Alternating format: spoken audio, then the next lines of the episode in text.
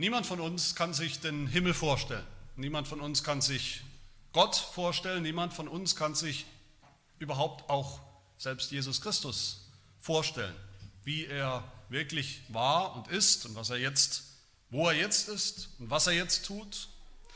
Niemand kann sich auch nur halbwegs angemessen vorstellen, was wir machen werden, wie wir sein werden, wenn wir mal im Himmel sind bei Gott, wenn es soweit ist. Niemand kann sich die Herrlichkeit des Himmels, die Ewigkeit des Himmels, die Schönheit des Himmels auch nur ansatzweise vorstellen. Das ist alles für uns, da könnte ich theologische Wahrheiten predigen von mir geben, 500 Jahre lang, das kann sich doch trotzdem keiner, auch nur im Ansatz vorstellen. Das ist zu abstrakt für uns, zu geheimnisvoll, zu nebulös, zu schemenhaft, zu schattenhaft. Die einzige Möglichkeit, wie wir uns wenigstens im Ansatz vorstellen können, ausreichend vorstellen können, wie all das ist, das ist durch Bilder. Die meisten Wahrheiten, übrigens die meisten wichtigen Wahrheiten kommunizieren wir als Menschen durch Bilder und nicht durch abstrakte Sätze. So sind wir Menschen gemacht. Gott hat uns so gemacht, dass wir so sind. Unser Gehirn, unseren Verstand hat er so gemacht. Und Gott selber ist übrigens derjenige, der so auch mit uns kommuniziert, auf dieser Ebene mit uns kommuniziert, über Bilder mit uns kommuniziert. Die ganz wichtigen Wahrheiten, die er uns zu sagen hat. Und die Bibel ist voll davon. Die Bibel ist voll von, von Bildern, von Bildersprache. Angefangen ganz am Anfang der Bibel, angefangen mit, der, mit den Bildern von der Schöpfung, wie Gott die Welt gemacht hat. Das sind ja keine naturwissenschaftlichen äh, Tatsachen und, und, und Faktenberichte, sondern das ist alles auch Bildersprache. Und bis zum Ende der Geschichte, bis zum Ende der Heiligen Schrift, von, der, von dem Himmel, von der, von der neuen Schöpfung, wie das im Buch der Offenbarung beschrieben wird, auch wieder in Bildern, in, in, in Visionen, in, in, in Symbolsprache, in Bildersprache. Und das bedeutet nicht, das will ich deutlich sagen, dass all das nicht wahr ist, dass es, wie wir manchmal denken, nur Bilder sind. Als wären Bilder und Wahrheit ein Widerspruch, aber das sind sie nicht. Und jedes Kind kapiert das. Jedes Kind kapiert das manchmal besser, als wir Erwachsene das kapieren. Wenn man einem Kind was, eine, ein Märchen zum Beispiel vorliest, einem kleinen Kind ein Märchen vorliest, dann sagt ein Kind, das kleine Kind bestimmt nicht, ach, Papalapap ist ja bloß ein Märchen. Sondern ein Kind weiß, dass hinter diesem Märchen ein bestimmter wahrer Kern, eine Wahrheit steckt. Kinder verstehen überhaupt oft Bildersprache besser als wir Erwachsene. Wir haben es oft verlernt, in Bildern zu denken. Deshalb ist auch kein Zufall übrigens, wenn Jesus immer wieder sagt, im Neuen Testament, um die Grundwahrheiten, um das Evangelium, die Grundwahrheiten des Glaubens begreifen zu müssen, zu können, müssen wir wieder werden wie Kinder in unserem Denken. Müssen wir wieder lernen von den Bildern, die Jesus selber gebraucht hat, von den Gleichnissen, die er gebraucht hat zum Beispiel, zur Wahrheit durchzudringen. Und deshalb ist das Alte Testament so unglaublich wichtig. Einfach oder vielleicht ein bisschen überspitzt, aber eigentlich dann doch nicht äh, ausgedrückt, ist das Alte Testament insgesamt ein Bild. Das Alte Testament insgesamt Bildersprache. Das Alte Testament ist eigentlich eine riesige Collage von, von Bildern, durch die uns am Ende Gott nur eines mitteilen will, nämlich die Wahrheit von Jesus Christus. Wer er ist, der, der kommen sollte, der da gekommen ist und was er tun wird oder was er getan hat. In Bildern. Ohne die Bilder des Alten Testaments hätte vor 2000 Jahren, als Jesus gekommen ist, in die Welt, unter die Menschen gekommen ist, kein Mensch auch nur den blassesten Schimmer gehabt, wer das ist, der da steht und was er vorhat zu tun und warum. Ohne die Bilder von Priestern im Alten Testament, von Opfern, von Altären, von Blut und Fleisch und Feuer, von Propheten, von Königen, von Priestern, von erstgeborenen Söhnen hätte niemand verstanden, wer Jesus Christus ist und warum er da ist. Und deshalb ist auch diese Exodus-Geschichte, mit der wir uns beschäftigen, so wichtig. Auch sie ist tatsächlich passiert, auch sie ist Geschichte, aber sie ist für uns jetzt vor allem nicht ein Fakt aus der Vergangenheit, sondern vor allem eine Bildersprache, die Bildersprache des Evangeliums, die Bildersprache unseres eigenen Glaubens.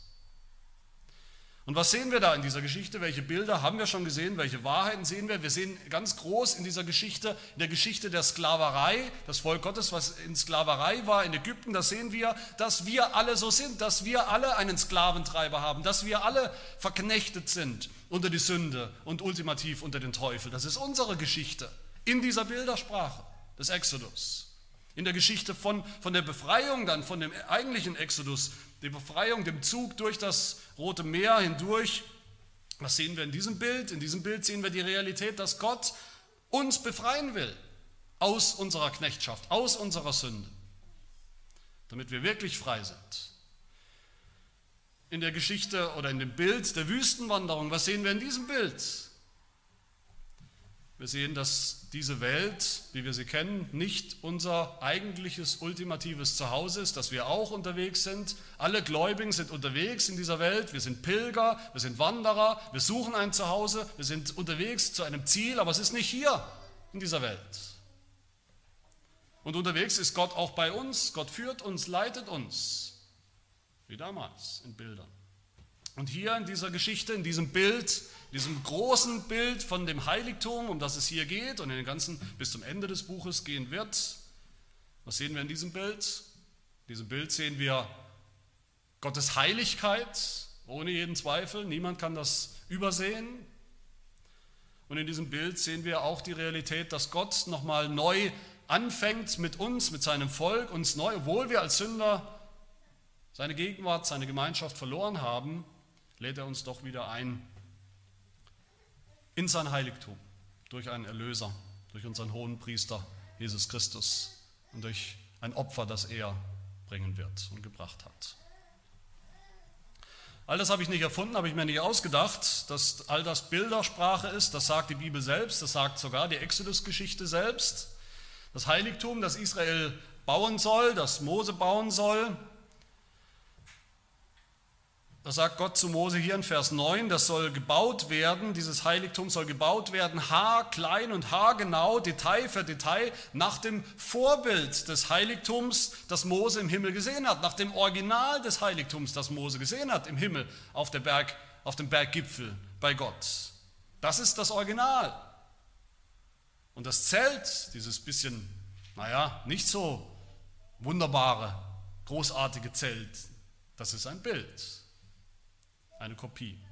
Wir sehen ein Zelt, aber Gott will, dass wir durch jedes einzelne Detail dieses Zeltes, innen und außen, was sehen?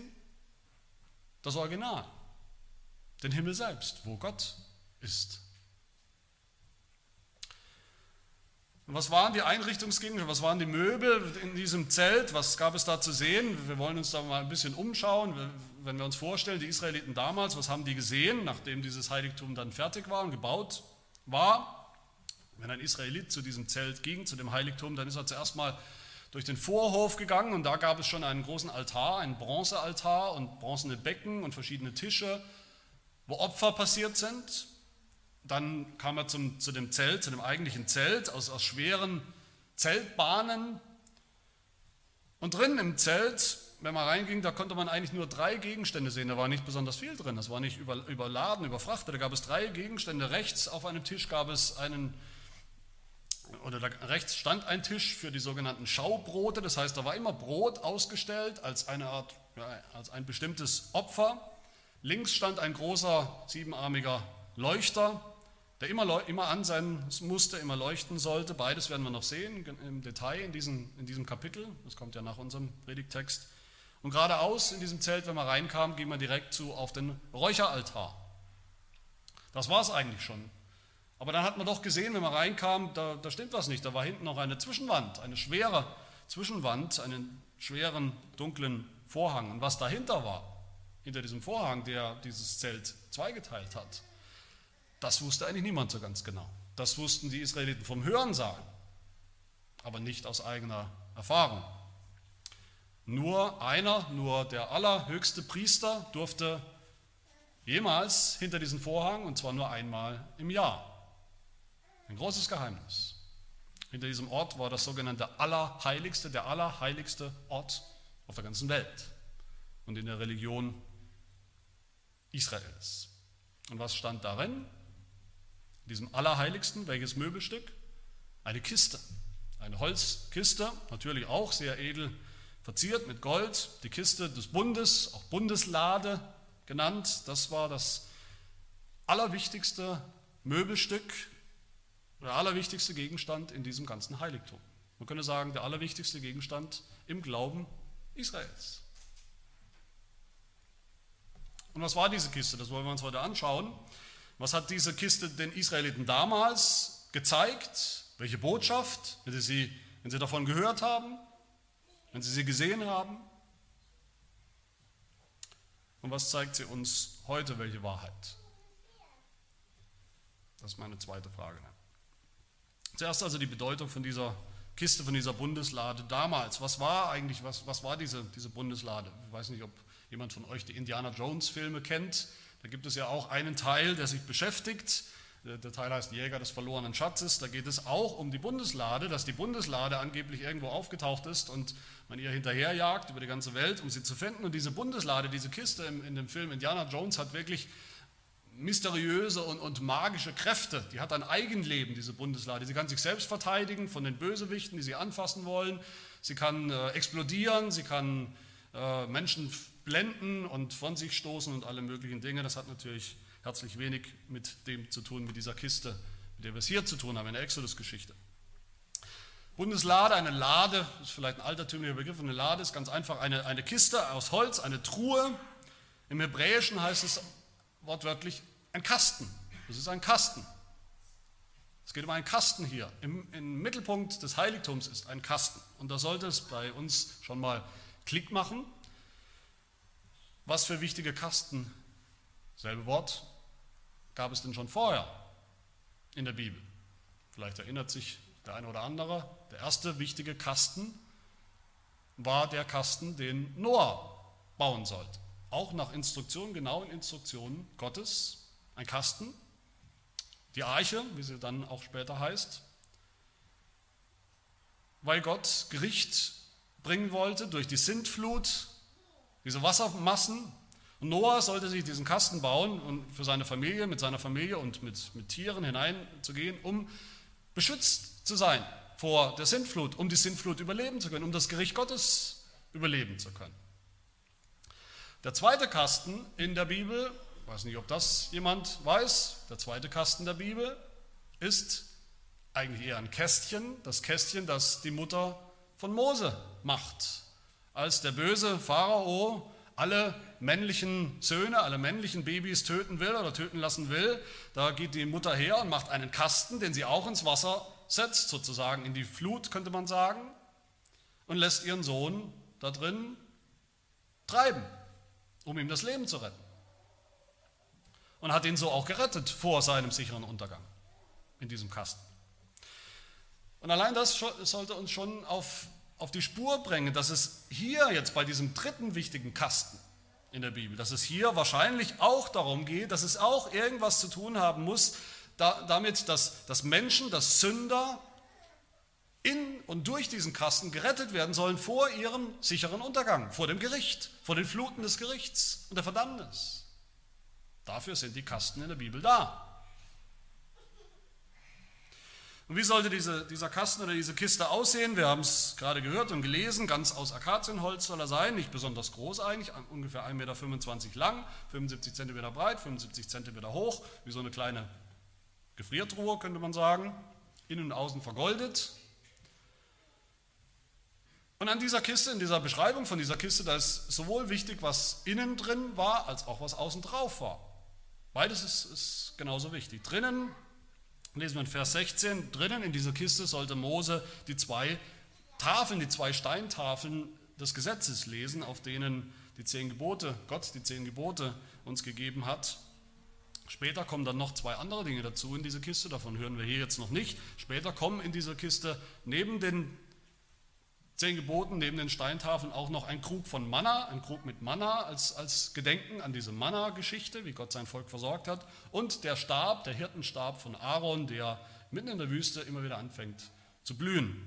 Aber hier eben nur eins. Erstmal liegt in dieser relativ großen Kiste nur diese zwei Steintafeln, das Gesetz. Man weiß nicht, Wir wissen nicht, wie schwer diese Steintafeln waren. Vielleicht waren es Riesentrümmer, vielleicht waren sie klein. Auf jeden Fall war die, diese Lade war der Aufenthalts-, der, der Aufbewahrungsort und auch der Transport als Transportmittel für diese Steintafeln. Israel, das Volk, sollte ab jetzt diese Steintafeln, diese Gesetze, das Gesetz Gottes immer mit sich nehmen, egal wohin sie gehen. Und sie sind dann noch unterwegs in der Wüste. Sie sind ja nicht irgendwo angekommen, sind nicht zu Hause. Die Steintafeln, die auch immer wieder im Alten Testament wie heißen, die, das Wort oder die Worte des Bundes. Wir erinnern uns, Gott hat seinem Volk diese Worte gegeben hat damit einen Bund geschlossen. Mit diesen zehn Geboten hat sein Volk mitgeteilt, ganz genau, strikt und exakt, was Gott von ihnen verlangt, was er von seinem Volk verlangt. Die zehn Gebote, die aber sein Volk alles andere als strikt und genau gehalten haben, erfüllt haben, das haben sie nicht. Im Gegenteil. Also könnte man sagen, liegt eigentlich in dieser Kiste sowas wie ein gebrochener Bund, ein gebrochener Vertrag, eine Erinnerung an Israels Versagen, an Israels Ungehorsam liegt in dieser Kiste. Aber dann ist es auch ein Bundesdokument, die zehn Gebote, wie wir uns erinnern, das ja anfängt mit diesem Vorwort, mit der Präambel, wo es heißt, ich bin der Herr, dein Gott, der ich dich aus dem Land Ägypten, aus dem Haus der Knechtschaft herausgeführt habe. Das heißt, es ist nicht nur ein gebrochener Bund, diese, diese zwei Steintafeln, die in dieser Kiste liegen, sondern es ist auch ein, ein neuer Bund, es ist auch ein Gnadenbund, den Gott anbietet all denen, die auf ihn vertrauen, die glauben. Aber wie gesagt, das ist alles, was drin liegt in dieser Kiste, die zwei Steintafeln. Aber mindestens so wichtig ist das, was, wir, was draußen auf dieser Kiste ist oder um die Kiste herum. Das Erste, was uns auffällt, ist, dass diese Kiste tragbar sein soll mit Ringen, mit Ösen durch die Tragestangen gesteckt werden sollen. Das hat eine doppelte Bedeutung natürlich. Die erste ist klar, die Bundeslade, diese Kiste war tragbar, man konnte sie mitnehmen. Sie war nicht so schwer und sollte nicht an einem Ort bleiben. Man sollte sie mitnehmen, das Volk Gottes hat sie mitgenommen, als Mittelpunkt ihres Heiligtums, das man ja auch mitgenommen hat. Das Zelt konnte ja auf und abgebaut werden, war immer in ihrer Mitte. Überall war Gott dabei, überall war sein Gesetz dabei, egal wohin Israel geht. Aber diese, diese Stangen haben noch eine andere Bedeutung, nämlich dass diese Bundeslade absolut unantastbar heilig war. Niemand durfte diese Kiste anfassen. Deshalb stand sie auch, zumindest die allerlängste Zeit, sei denn sie war unterwegs, stand sie hinter diesem dicken Vorhang, wo sonst nichts war, in diesem Allerheiligsten, wo niemand rein durfte, außer eben der hohe Priester mit besonderen Sicherheitsvorkehrungen. In, in 2 Samuel 6 finden wir eine Geschichte vielleicht für unseren Geschmack, unseren Geschmack etwas, etwas komisch, etwas skurril und, und, unverständlich heutzutage. Da hören wir die Geschichte wie König David und seine, die Leute, die mit ihm unterwegs sind, wie die ordentlich Musik machen, ordentlich gefeiert haben. Und wie sie auch die Bundeslade dabei haben, die Bundeslade ist auch mit ihnen unterwegs. Mittlerweile haben sie auch Räder unter diese Kiste gebaut, damit sie portabel, damit sie besser zu tragen ist. Eine Art Wagen, wo man sogar Rinder davor spannen kann. Und die Rinder haben die Bundeslade dann gezogen die Rinder sind wohl irgendwie ausgerutscht. Wie auch immer, auf jeden Fall war die Bundeslade auf diesem Wagen kurz davor runterzurutschen, auf den Boden zu fallen. Was natürlich nicht gut wäre bei einer heiligen Bundeslade. Und dann hören wir, wie wie ein Mann wie, wie Usa, einer der Träger, wie er, die, wie er in der letzten Sekunde diese, diese Lade, diese Kiste packt, mit bloßen Händen festhält und, und, und eigentlich davor bewahrt, dass sie auf den Boden fällt, dass sie vielleicht zerbricht, dass der ganze Salat irgendwo auf dem Boden liegt. Und man könnte eigentlich denken, und wir würden eigentlich denken, gut gemacht, Usa. Usa, du hast die Bundeslade beschützt davor, dass sie kaputt geht, dass sie runterfällt auf den Boden. Aber die Bibel sagt etwas ganz anderes, vielleicht schockierendes. Wir lesen dann, da entbrannte der Zorn des Herrn gegen Ussa und Gott schlug ihn dort wegen des Vergehens, so starb er dort bei der Lade Gottes. Dieser Mann ist gestorben, weil er die Bundeslade angefasst hat mit seinen bloßen Händen. Obwohl er eigentlich, könnte man denken, etwas Gutes tun wollte. Und danach hatten die Leute Angst, so richtig Angst, überhaupt in die Nähe zu kommen von dieser Lade. Auch David hatte Angst vor der Lade. Wir lesen dann direkt danach, David fürchtete sich vor dem Herrn an jedem Tag und sprach, wie soll die Lade des Herrn zu mir kommen, wenn sie niemand anfassen kann? Ich fasse sie bestimmt nicht mehr an. Ich komme nicht in die Nähe von dieser Lade. Die Bundeslade ist durch und durch heilig. Sie wird der Mittelpunkt des Heiligtums, des zukünftigen Heiligtums. Und Menschen, also Sünder, dürfen sie unter keinen Umständen einfach so anfassen. Niemand darf das. Wenn überhaupt, dann wie gesagt nur der Priester unter bestimmten Bedingungen.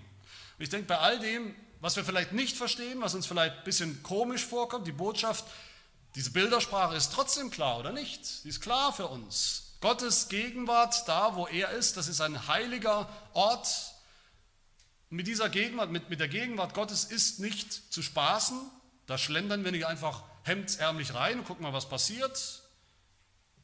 Da kann nicht jeder so reinspazieren, völlig unvorbereitet, um, mal ein bisschen zu chillen und zu gucken, was man da tun kann. Sein Heilig, Gottes Heiligtum krapschen wir nicht einfach so an, wie wir sind, wie wir wollen. Wir sollen nicht denken, wir hätten irgendein Recht dazu, ein Menschenrecht, einfach in Gottes Heiligtum hinein zu spazieren als Sünder. Gott ist heilig, wir sind es nicht, wir sind Sünder und das ist eine gefährliche Angelegenheit bis heute, liebe Gemeinde, wenn wir uns Gottes Heiligtum nähern, in Gottes Heiligtum kommen.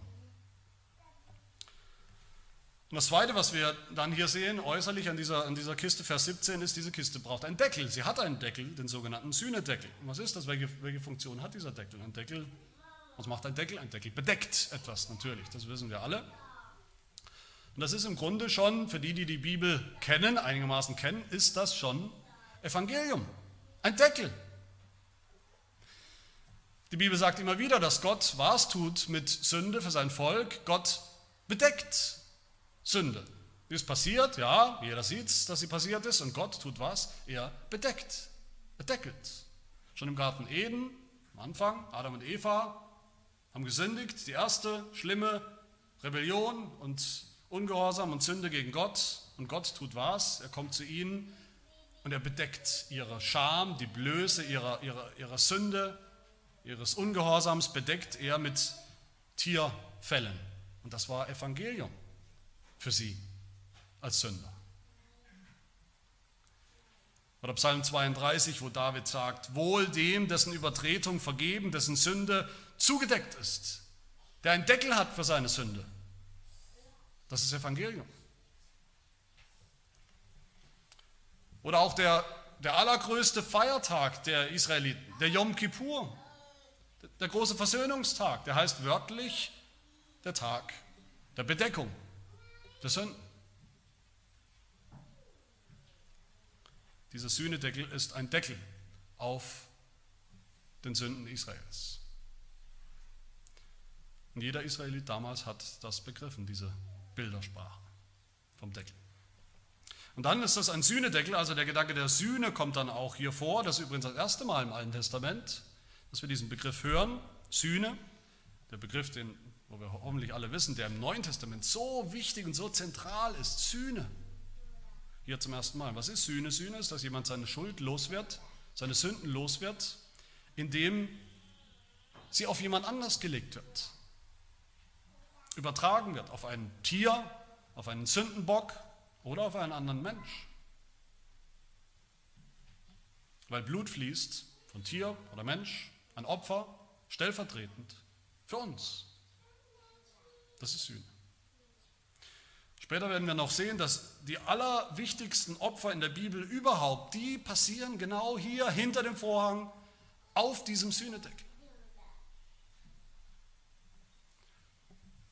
Der Hohepriester hat Blut, immer wieder Blut auf diesen Sühnedeckel gespritzt, zur Sühnung der Sünden dieses Volkes, damit Gott sie wieder annimmt.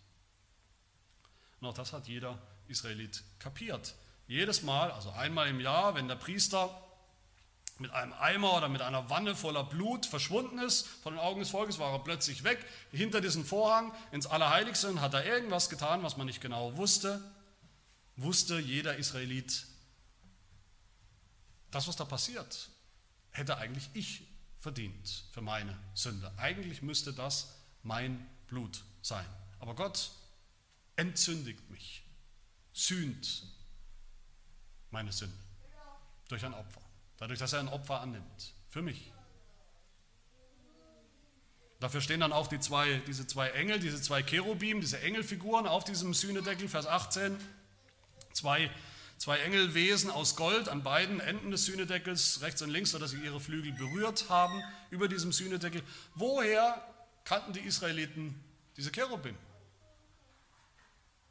Woher kannten sie sie? Auch wieder aus dem Garten Eden, oder nicht? Adam und Eva, die Sünder, als Sünder wurden aus dem Paradies entfernt, aus dem Paradies geworfen, aus dem Heiligtum Gottes verbannt. Und dann lesen wir, dass zwei Cherubim das Heiligtum bewacht haben. Mit ihren Schwertern, mit ihren flammenden Schwertern, dass jeder Unheilige, jeder Sünder, der versucht, wieder in dieses Heiligtum, in dieses Gartenheiligtum in Eden hineinzukommen, was passiert mit denen? Er wird getötet, sein Blut fließt weil er nicht rein darf in das Heiligtum. Und die Cherubim haben das bewacht. Und auch hier auf diesem Sühnedeckel sind die Cherubim Mahnmale, Mahnmale dafür, dass jeder Sünder sterben muss auf diesem Altar, auf diesem Deckel, es sei denn, ein Opfer findet statt für ihn und an seiner Stelle.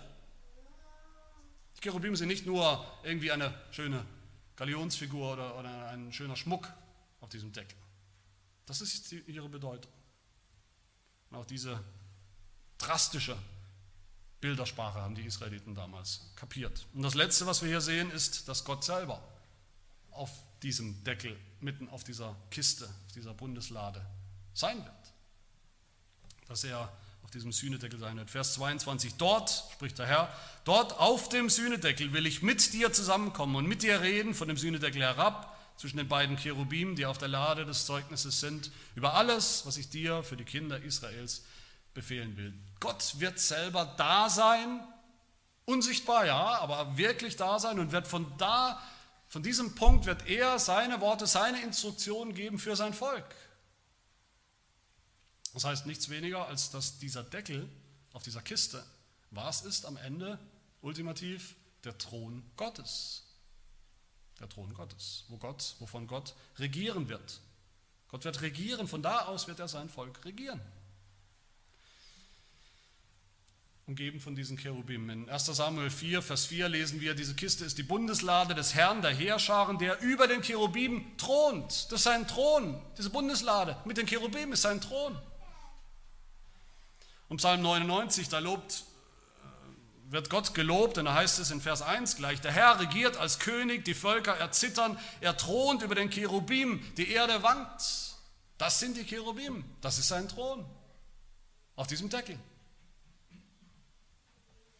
Und in der Offenbarung, ich hoffe, wir kennen das Bild, das Bild von dem Thron Gottes, die große Vision, die, die Johannes sieht in Bildern vom Thron Gottes. Und da heißt es in Offenbarung 4, und siehe, ein Thron stand im Himmel und auf dem Thron saß einer, und in der Mitte des Throns und rings um den Thron herum waren vier lebendige Wesen. Das sind wieder Cherubim, sind jetzt vier, aber die Zahl ist auch symbolisch.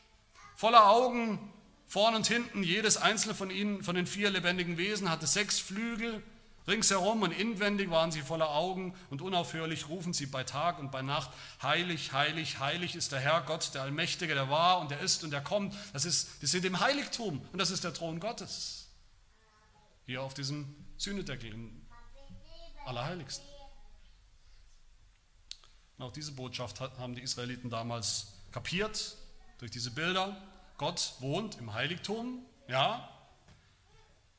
Genauer, er wohnt auf dieser Bundeslade und er wohnt auf diesem Sühnedeckel. Da ist er, das ist sein Thron. Alles Wichtige, alles, was er tut und was er sagt, wird er von dort aus tun. Da ist der einzige Ort, der einzige Ort, wo jetzt seit dem Sündenfall die Begegnung zwischen Gott und Mensch wieder möglich ist. Auf diesem Deckel. Vom Deckel her. Da will Gott zu seinem Volk reden. Liebe Gemeinde, wenn wir einigermaßen Vorstellungskraft haben heute noch, wenn wir einigermaßen in Bildern denken können, wie, wie Kinder das besser können, dann dürfte uns die Übertragung von all diesen Dingen nicht allzu, allzu schwer fallen. Das ist mein zweiter Punkt hier, die, die, die Bedeutung der Bundeslade, diese, von dieser Kiste. Für uns heute. Wir haben keine Bundeslade mehr. Wir haben sie nicht. Wir haben sie nicht im Nebenraum. Wir haben sie gar nirgendwo, obwohl es immer wieder Diskussionen gibt, Zeitschriften, unsere Blättchen wie, wie, wie Fokus und, und die Welt und wo habe ich es noch überall gesehen. Da wird immer wieder, mindestens einmal im Jahr, diskutiert, wo denn diese Bundeslade möglicherweise steht.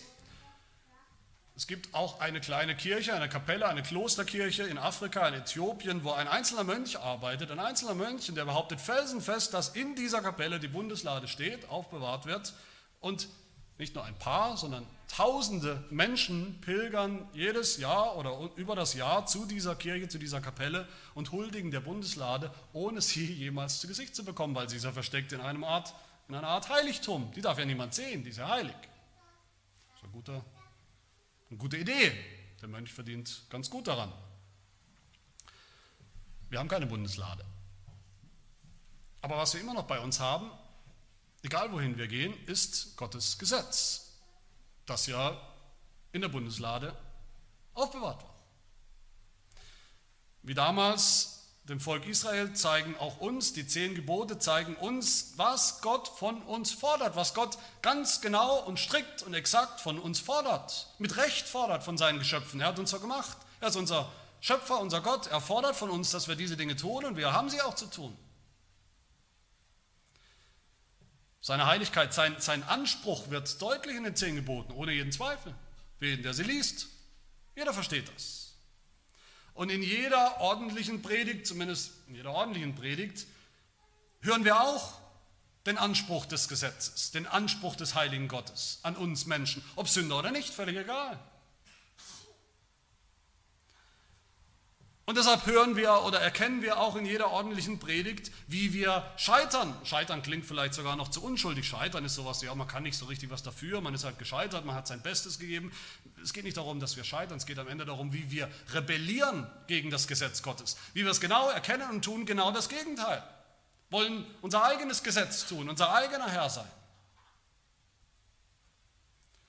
Auch wir erkennen oder sollten erkennen aus diesen Bildern, dass wir nicht einfach in das Heiligtum Gottes, wo auch immer es heute ist, wir kommen gleich dazu, nicht einfach in seine Nähe hineinspazieren können, als hätten wir nie was anderes getan als Sünder. Dass wir uns nicht einfach da mal umschauen können, gucken, was passiert, mal alles anfassen können. Nicht als Sünder, deren Hände beschmutzt sind, schmutzig von unserer eigenen Sünde. Aber in jeder ordentlichen Predigt hören wir dann auch das andere, wie Gott uns befreit hat, wie Gott uns errettet hat, aus, aus schierer Gnade, wie uns errettet und erlöst hat von unserer Schuld. Also die gnädige Seite des Bundes. Das Evangelium, dass Jesus Christus die Gebote, das Gesetz Gottes strikt und exakt und genau gehalten und erfüllt hat für uns. Das Heiligtum, wo wir Gott heute begegnen, ist nicht mehr ein Zelt, ein sichtbares Zelt, aber das Heiligtum ist immer noch, wie damals auch, tragbar, portabel und unterwegs.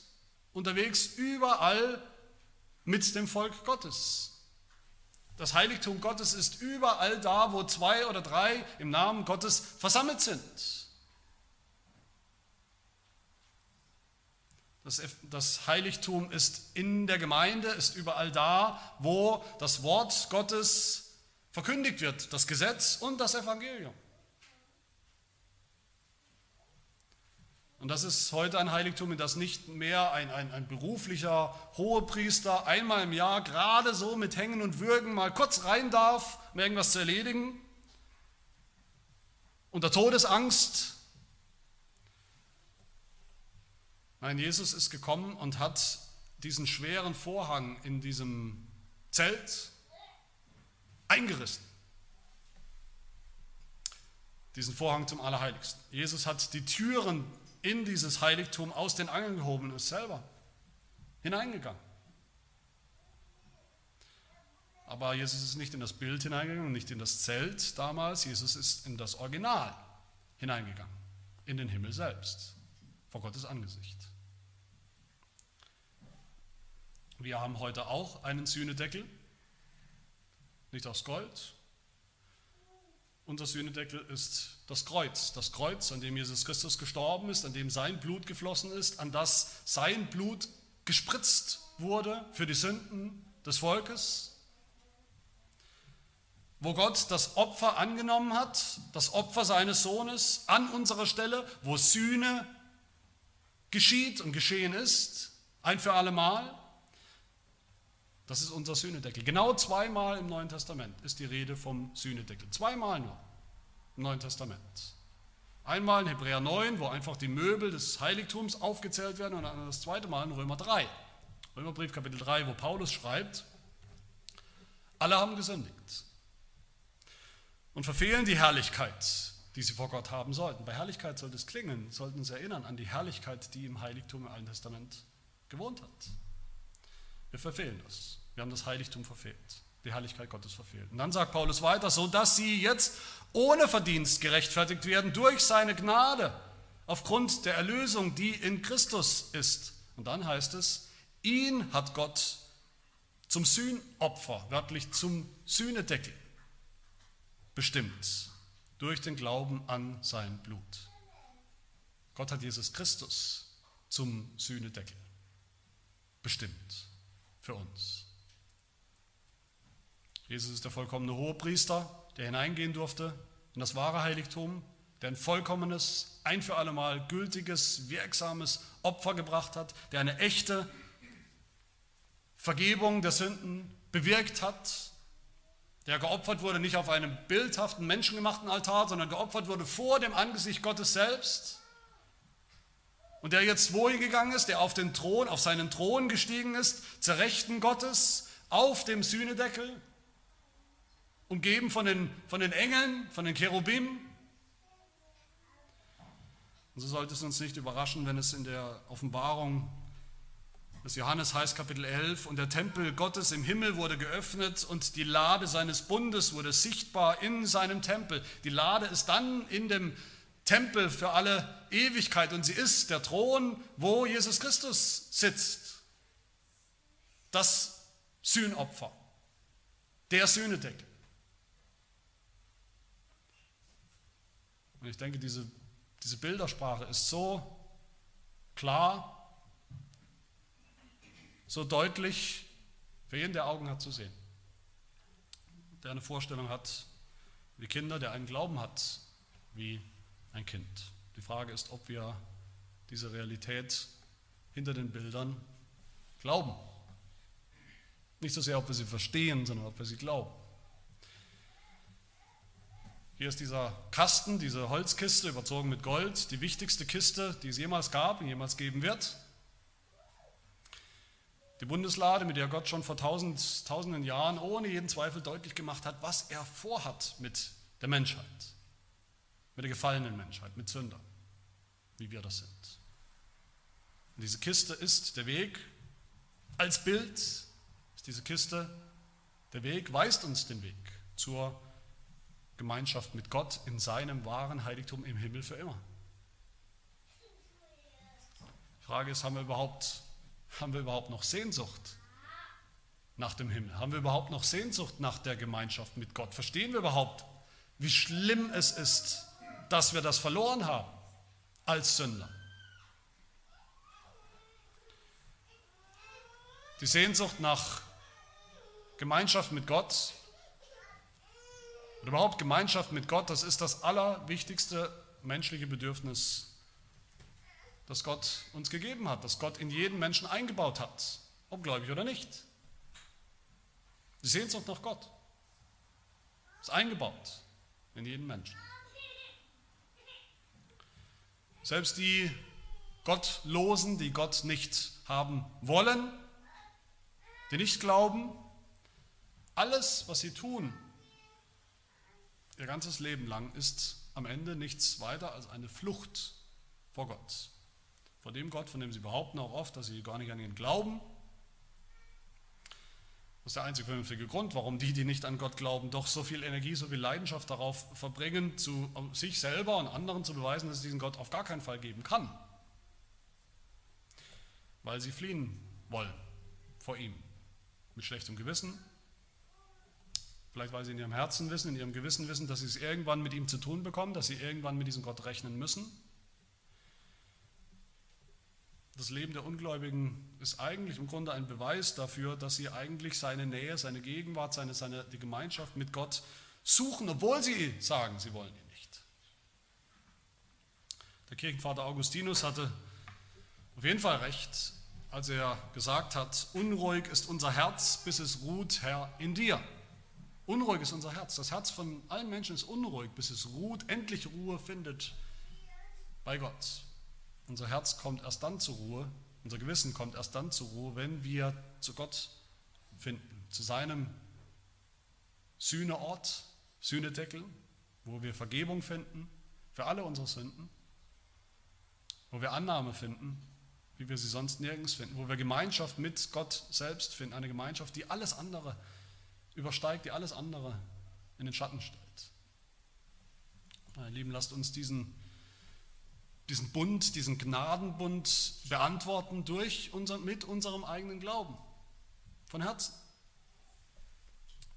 An, diesem, an dieser Kiste, an diesem Altar, an diesem Deckel lädt Gott uns genau dazu ein. Er lädt uns ein zu nicht weniger als zur Gemeinschaft, zur ewigen Gemeinschaft mit sich selbst. Sein wahres Heiligtum in den Himmel. Das ist die Einladung die wir im Hebräerbrief hören, mit der ich schließen will, die wir zum Schluss auf uns wirken lassen wollen. Da heißt es in Hebräer 4, da wir nun einen großen Hohenpriester haben, der die Himmel durchschritten hat, Jesus, den Sohn Gottes, so lasst uns festhalten an dem Bekenntnis. Denn wir haben nicht einen Hohenpriester, der kein Mitleid haben könnte mit unseren Schwachheiten, sondern einen, der in allem versucht worden ist, in ähnlicher Weise wie wir, doch ohne Sünde. So lasst uns nun mit Freimütigkeit hinzutreten zum Thron der Gnade. Das ist der Sühnendeckel. Sühnedeckel. Lasst uns hinzutreten zum Thron der Gnade, damit wir Barmherzigkeit erlangen und Gnade finden zur rechtzeitigen Hilfe. Lasst uns das tun, lasst uns das heute tun, lasst uns das tun im Glauben jeden Tag unseres Lebens. Amen. Wir wollen beten. Herr unser Gott, du heiliger Gott, unsere Herzen sind voller Dankbarkeit, voller Freude, dass du selbst, gegen den wir ja gesündigt haben, gegen den wir aufbegehren und rebellieren immer wieder neu, weil wir selbst Bestimmer, selbst Gott sein wollen, dass du doch aus, aus lauter Barmherzigkeit und Gnade unser Problem, das Problem der Sünde, unserer Unheiligkeit, unserer Trennung von dir, unserer Verbannung aus dem Paradies, dass du das, dieses Problem gelöst hast, indem du deinen Sohn in die Verbannung, in die Trennung von dir selbst, ja ins Gericht, in den Tod gegeben hast. Also sehen wir heute und auch für die Zukunft an diesen Bildern sehen wir, dass du heilig bist, heiliger als wir uns das vorstellen können und dass wir sünd, sündhaft sind, sündhafter als wir uns das vorstellen können. Aber dass Jesus Christus auch gehorsamer war, als wir uns das vorstellen können. Und so willst du uns begegnen, heute und jeden Tag, jeden Tag neu in deinem Heiligtum auf Grundlage des Blutes Jesu beim Sühnedeckel, wo du zu uns sprichst, wo du zu uns sprichst, die heilsamen Worte des Evangeliums, deine Sünden sind dir vergeben, tritt ein in das Heiligtum, in den Himmel, in mein Reich für immer, in meine Freude, in meine Gegenwart. Ja, so schenk uns selbst den Glauben, den wir nicht machen können, erzwingen können, erzeugen können, den Glauben, der dann all das sieht und begreift in all diesen Bildern, der das ergreift und, und festhält und sich daran klammert und der auch diese Realität, diese Wahrheit findet, in Ewigkeit findet, in dir. Das bitten wir in Jesu Namen. Amen.